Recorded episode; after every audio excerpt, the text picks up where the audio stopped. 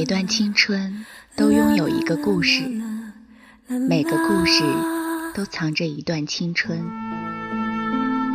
你的故事里有我，我的故事里有他，或忧伤，或快乐，或感人，或疼痛。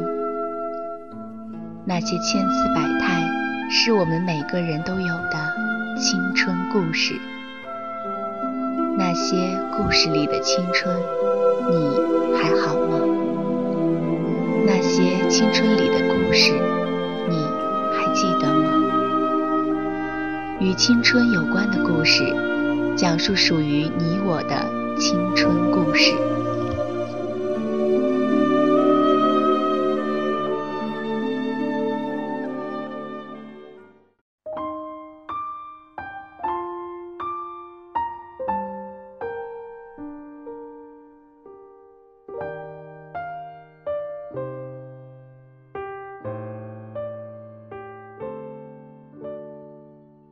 你好，欢迎收听青苹果音乐台，这里是与青春有关的故事，我是遇见。新浪微博搜索“遇见”加上园丁的拼音可以找到我。有位听众在新浪微博上发来私信说，最近很忙，但每次听到你的声音，都会把我拉回曾经年轻的我。那时的我站在操场上，像早晨八九点钟的太阳。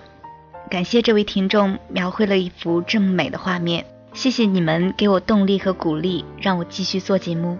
今天要给您带来的故事名字叫做《那些年我们这些没人追的女孩》，来自作家咪蒙，一起来听听这个故事吧。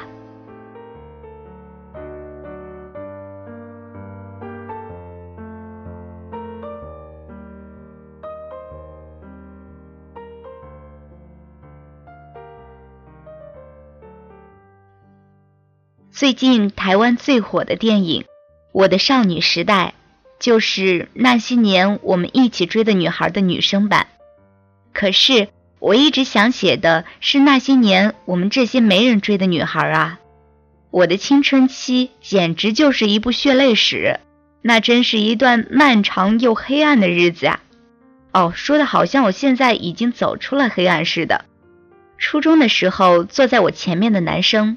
数学很好，眼神超屌，特别毒舌。每天我跟他的交流就是互相攻击和互相羞辱。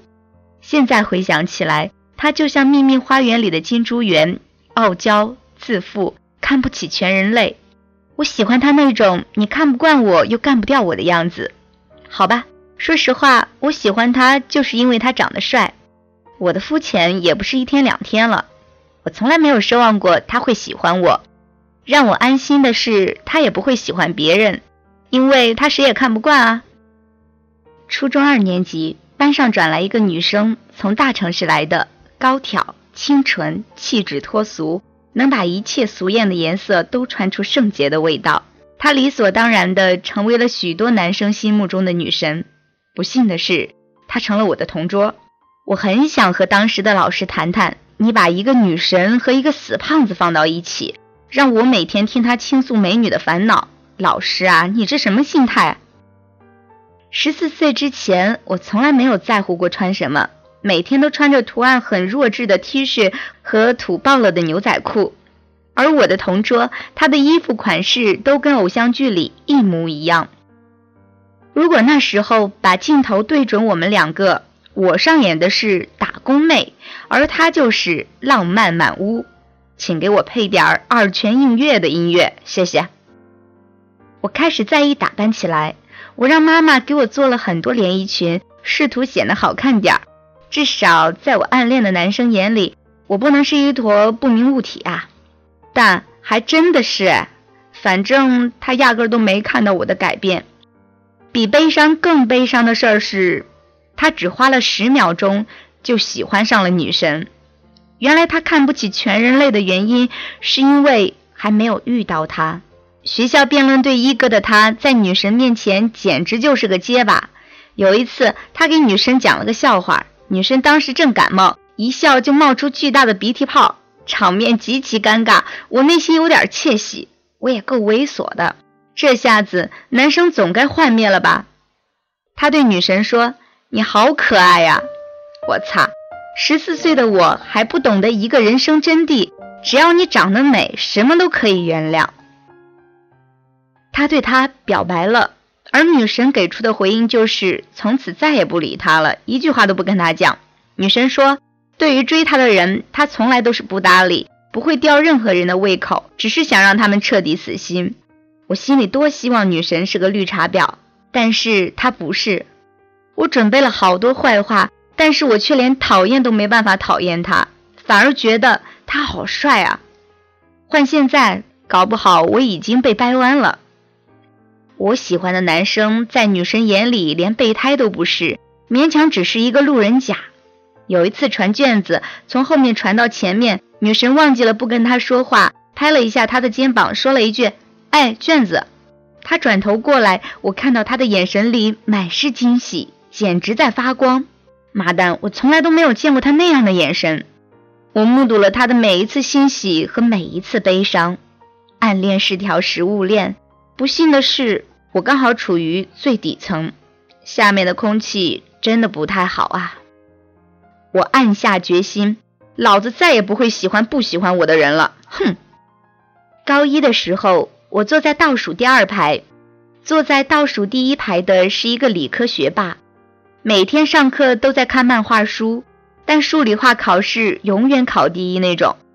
他语文很烂，作文通通写成流水账，无聊透顶。对我作文很好这件事儿，他相当崇拜。他每次都认真的研究我的周记。他说：“你以后一定可以当作家。”有一次，一个同学拿我的名字开玩笑。说我的名字怪怪的，他帮我说话，说我觉得这名字很好听啊。我的死党们知道这件事儿，一口咬定他喜欢我。我开始搜集他喜欢我的证据。有一次上课，我和同桌在看故事会，那时候完全把故事会当黄文看啊。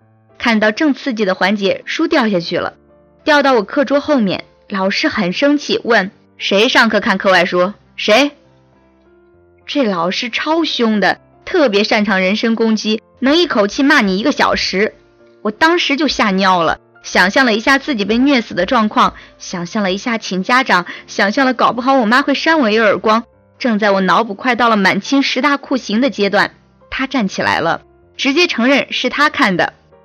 他被骂了三个小时，老师体力真好。他一定是喜欢我的吧？我买了带锁的日记本，我的日记成了他的传记。高二的时候分班了，他念理科，我念文科。他送了一个相框当礼物，很丑的粉色，我觉得那是全世界最美好的东西。那时候我们唯一的交集就是每天做课间操的时候，他们班就在我们班旁边。当你喜欢一个人的时候，眼神是自带 GPS 的，不管有多少人，总能一秒钟找到他。我每一天都为了等待这一刻。可以正大光明的看到他。有一天，我听到一个消息，说他喜欢一个女生，正是我的名字。完了，他告诉大家了，怎么办？所有人都知道了，太高调了，太高调了。一面责怪他，一面暗爽。上课时，我会兴奋的掐自己，完全听不到老师在说什么。作为学霸，第一次站起来，不知道老师提的问题是什么。嘴角莫名其妙就上扬了。同学说：“老师问你作业的事儿呢，你笑个屁呀！”第二天课间操结束后，看到他和几个男生在学校的小卖部聊天儿，我很纠结，要不要告诉他我已经知道他喜欢我了呢？要不要告诉他其实我也喜欢他呢？这时几个男生一散开，我看到他身边站着一个女生。他递给女生一盒小熊饼干，女生很自然的接过来，埋头准备拿饼干吃。女生的头发垂下来，遮住了脸颊。他很自然的伸手过去，帮她把头发别到耳后。之后我才知道，这个女生是我们的学妹，她跟我有一样的名字，不同的是，她比我漂亮一百倍。我鼓起勇气去问她，为什么不喜欢我，却对我那么好。她说：“其实我对每个同学都挺好的呀。”他确实是个大暖男，但有时候喜欢一个人就会选择性失明。他说，学妹是他的初恋，他们青梅竹马，初中就在一起了。但是学妹父母离婚，搬去另一个城市，两人分开了。他没有为这段感情去努力争取，一直心怀愧疚。他对我格外好一些，是因为我和女孩的名字一样，他有种弥补的心态。高二的时候，他才发现学妹回来了，为了他回来了，他可以重新去争取一次。我什么也没说，不然呢？我要说恭喜你吗？那是第一次，我恨上了自己的名字。我恨自己的样子，我恨自己自作多情，我恨自己的存在，我恨自己的一切。发现喜欢的人不喜欢自己的时候，我们往往不是否定对方，而是否定自己。这个伤痛太痛了。我吃了麻辣烫，吃了凉皮，吃了羊肉串，吃了牛肉烧饼，吃了草莓冰淇淋，我快把整个世界吃下去了，才勉强治愈了。作为一个吃货，一切伤痛都靠食疗。后来。我遇到了罗同学，得了审美癌的罗同学，明明我长得像胖大婶儿，还坚持认为我长得像新垣结衣，导致我身边所有人都强烈要求我对新垣结衣下跪道歉。我们都结婚十年了，他的审美癌还没痊愈。也许现在你喜欢的人只看到你暗淡的那一面，但总有一天会有一个人愿意绕着你转一圈，看到你发光的那一面。对于那个男生，我很想怪他。可是学生时代，我们多多少少都做过这种昏庸的事儿吧？因为喜欢一个人，对所有与他相关的事儿都格外友善。因为不会爱，所以掌握不了分寸。还好，青春的意思就是输得起。即使受伤，我们也不会失去再次去爱的能力。有部电影的宣传语真的超级经典：爱对了是爱情。爱错了是青春。你眷恋的都已离去，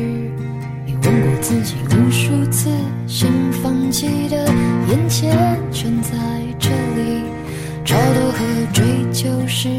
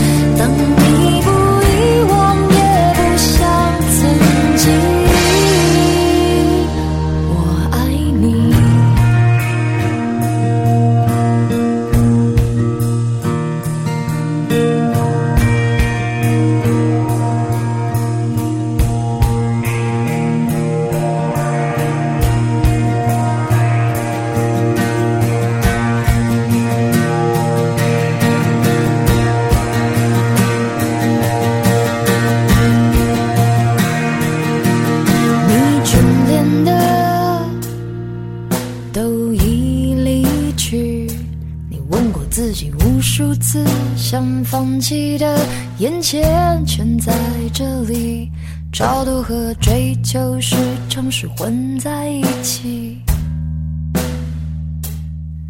你拥抱的